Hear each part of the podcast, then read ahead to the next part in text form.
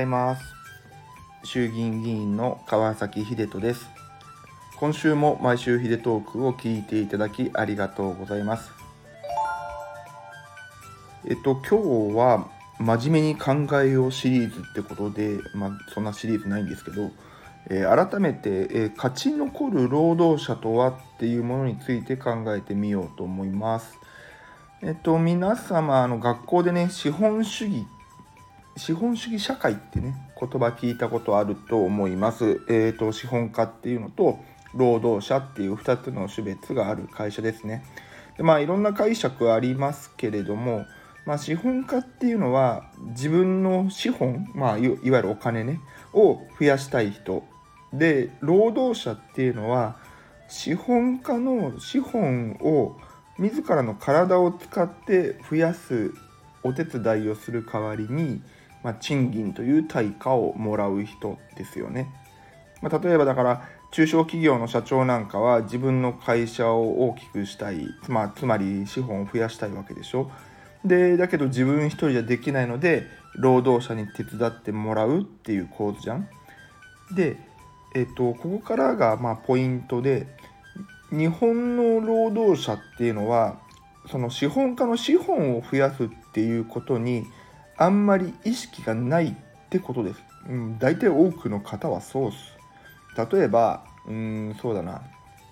えっ、ー、と、あなたがカラオケ店の店長だとするでしょ？で、その日は全然お客様来なくてガラガラだとするじゃん。で、そうした時に、えっと、店長お客いないので自分外でビラ配って反則活動してきますっていうバイト君とまあ何もせずにいるバイト君って給料一緒じゃないですか。ね、だけど店長であるあなたからするとどちらが嬉しい、まあ、どちらを評価する、まあ、絶対あの反則活動に行ってくれる前者じゃないですか。でこうやってあの利益を上げたいって思って頑張ってくれる労働者って結構少ないと思うんですよね。あのはっきり言うと全然お客様が来なくてもあるいは全然商品が売れなくても労働者っていうのはあの給料をもらえるんですよ。なんでまあ、今、岸田政権が賃金アップを政策に入れてます。でまあ、これ自体はすごく大切なことだし、全然いいと思うんですけども、僕自身はやっぱり、まあ、その中でね、根本は頑張った人が評価されるっていうなのが、もっとしっかり根付いた方がいいんじゃないって思ってます。ちゃんと考えて、何をすれば利益が出るかを考えて、行動に移せる人材っていうのはやっぱり評価されるべきなんですね。なので、まあ、さっきの例で言うとあの店長お客様いないので自分外でビラ配り頑張ってやってきて反則活動してきますっていうバイト君と店長今から時間限定で100円引きましょう。売上単価は下がりますけども来客増えるんで売上全体としては上がりますっていうバイト君とどっちがいい？まあすげえこれ極論ですけど全然後者じゃないですか。やっぱりこういうきちんと、ね、考えてやってくれる人が評価される仕組みっていうのがいいですよね。うんと僕で言えばあの僕はある意味資本家で労働者として秘書を地元でも雇ってますけれどもその秘書を雇ってる理由っていうのはきちんと地元活動を僕の代わりにしてそれでまあしっかりと票という名のね利益を出してほしいんですよねだから単純に言われたことやるだけじゃなくて例えば、えっと、秀人さん、ここのエリアが弱いんで、ここでしっかりミニ集会やっていきましょうとか、まあ、今日ここで該当すればめっちゃ PR につながりますとかいう、まあ、提案をしてくれる秘書っていうのはもう僕、もう超重宝します。もうめっちゃ大切にする。んで、やっぱりそういうね、秘書さんにはしっかりと対価をお支払いしたいと思いますよね。まあ資本家が儲かってるのに労働者に対価を払わないっていうのは論外です。労働家労働者がいて初めてその資本家お金増やせてるんでしっかりとその対価は払うべき。まあ、だけど一方で儲かるように動いてないのに対価をアップしろっていうのも資本側資本家側からすればえー、何言ってんの？って感じだよねだからまず労働者に必要なマインドっていうのは資本家を儲けさせるっていうことだと思います。まずこれをねどっかうん、教育なりでしっかりと意識づいてた方がいいかなと思うしまさに資本主義社会ってそうあるべきだなというふうに思います。でその上でビジネスモデルをどうするかなんです、まあ、はっきり言って今時代の流れって今めっちゃ早いじゃないですか。どんどんいろんなビジネスモデルが出ては消えて出ては消えて繰り返してると。となると、まあ、ここで資本家と労働者の双方に必要な能力共通して必要な能力っていうのは何が新しいビジネスモデルになり得るかっていうアンテナの高さなんですよね。ただこんなのはっきり言って簡単に身につく能力じゃないんですよ。はっきり言って日頃のね自分の仕事しながらチャレンジしまくって知識増やして勉強して知識増やしてもう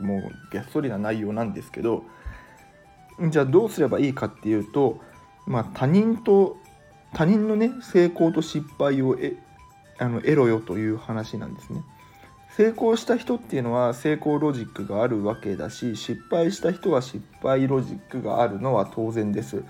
なので、まあ、うちの秘書なんていうのは職業柄いろんなところにね顔出せるわけだし、まあ、飲みにも誘われたりしてるわけです。まあ、めちゃめちゃありがたいですよね。だから逆にこういういろんな職種の事例をそういうところで吸収してそれを我が事務所に当てはめて考えるとどうなるかを考えればいいかなと思ってます。まあの成功事例ってねなかなかお話ししてくれないけど失敗事例なんていうのは、まあ、はっきりとも忘れ去りたい過去ですらあるわけだからはっきりと惜しみなく聞けるわけですよ。こういうふうにやったらこう失敗してさみたいなそういう話ですね。でその失敗するロジックがこっちで分かってればあのその地雷を踏まないように歩きゃいいっていうだけの話だと思ってます。はっきり言って自分たちのトライアンドエラー繰り返してたら変化の早い世の中についていけないですあの他人のトライアンドエラーを利用して時間短縮できる人がこの先勝つんだろうなというふうに思います。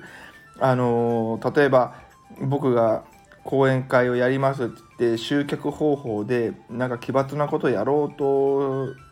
ね、した時にもう実はそのアイデアってもうすでに過去にで誰かが試しててもう十分に失敗してるから今世の中にないわけでしょその方法っていうね。そこしっかり考えなさいよってことなんです。